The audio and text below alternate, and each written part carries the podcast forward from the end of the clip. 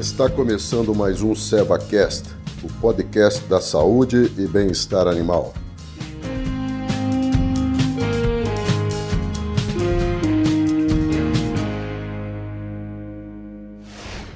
Olá, sejam todos bem-vindos à série de áudios onde trataremos das principais parasitoses que podem acometer as vacas leiteiras. Eu sou a Beatriz Ortolani, gerente da linha de produtos para gado leiteiro da Seva, e para abordar o tema, a gente convidou o Marcos Malaco. Ele é médico veterinário, nosso gerente técnico para a pecuária bovina. Seja bem-vindo, Malaco. Obrigado, Bia. Olá a todos. Sejam todos bem-vindos a nossa, nossa série de áudio. Bom, então vamos lá. Primeira pergunta que eu gostaria de fazer, e para ficar claro para todo mundo, é: quais os principais parasitos que afetam a vaca leiteira? Ok, Bia. Segundo o último trabalho que foi publicado aqui no Brasil, né, nossa literatura científica, é, os, as principais parasitoses que afetam os bovinos no nosso meio são as verminoses gastrointestinais, determinadas pelos vermes redondos né, ou lombrigas, é, as parasitoses externas, que são causadas pelo carrapato, pela mosca dos chifres, as infestações pelo berne, as bicheiras ou mias, né, causadas pelas larvas da mosca Cochleomia minivorax, e as infestações pelas moscas dos estábulos. E segundo os pesquisadores desse trabalho, esses parasitas são responsáveis por perdas significativas próximas a 14 bilhões de dólares a cada ano.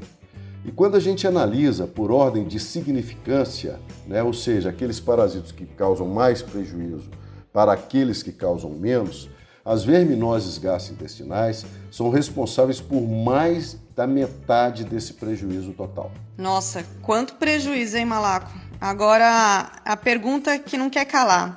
As vacas leiteiras, elas mostram sinais claros de verminoses ou não? Olha, Bia, é, infelizmente não, tá? A maioria dos bovinos adultos não mostram sinais claros de verminose, e mesmo animais em recria. Né?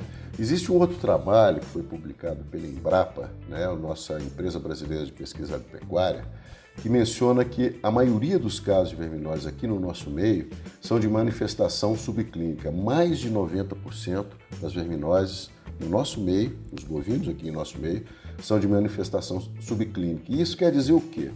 Que os animais não mostram os sinais clássicos é, das verminoses, né? Os sinais claros das verminoses, como por exemplo, os pelos arrepiados, compridos, sem brilho, anemia, diarreia, abdômen distendido, né, aquele animal barrigudo, o edema submandibular ou papila, por exemplo.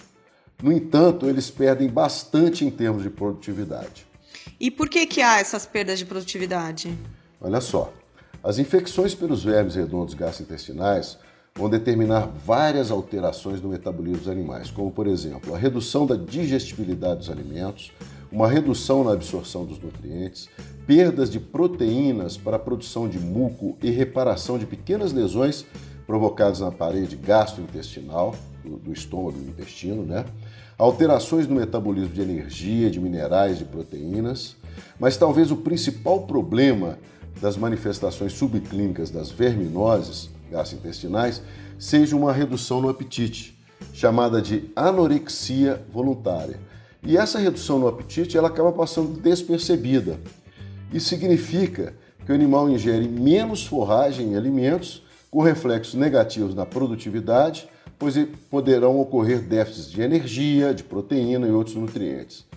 Há um trabalho científico publicado bastante criterioso que demonstrou que a verminose subclínica, determinada pelos vermes redondos gastrointestinais, levou uma queda em 20% no tempo total em que os animais passavam pastando e uma queda em 17% na ingestão de forragem. Então dá para a gente perceber o impacto negativo desses quadros subclínicos de verminose nos bovinos.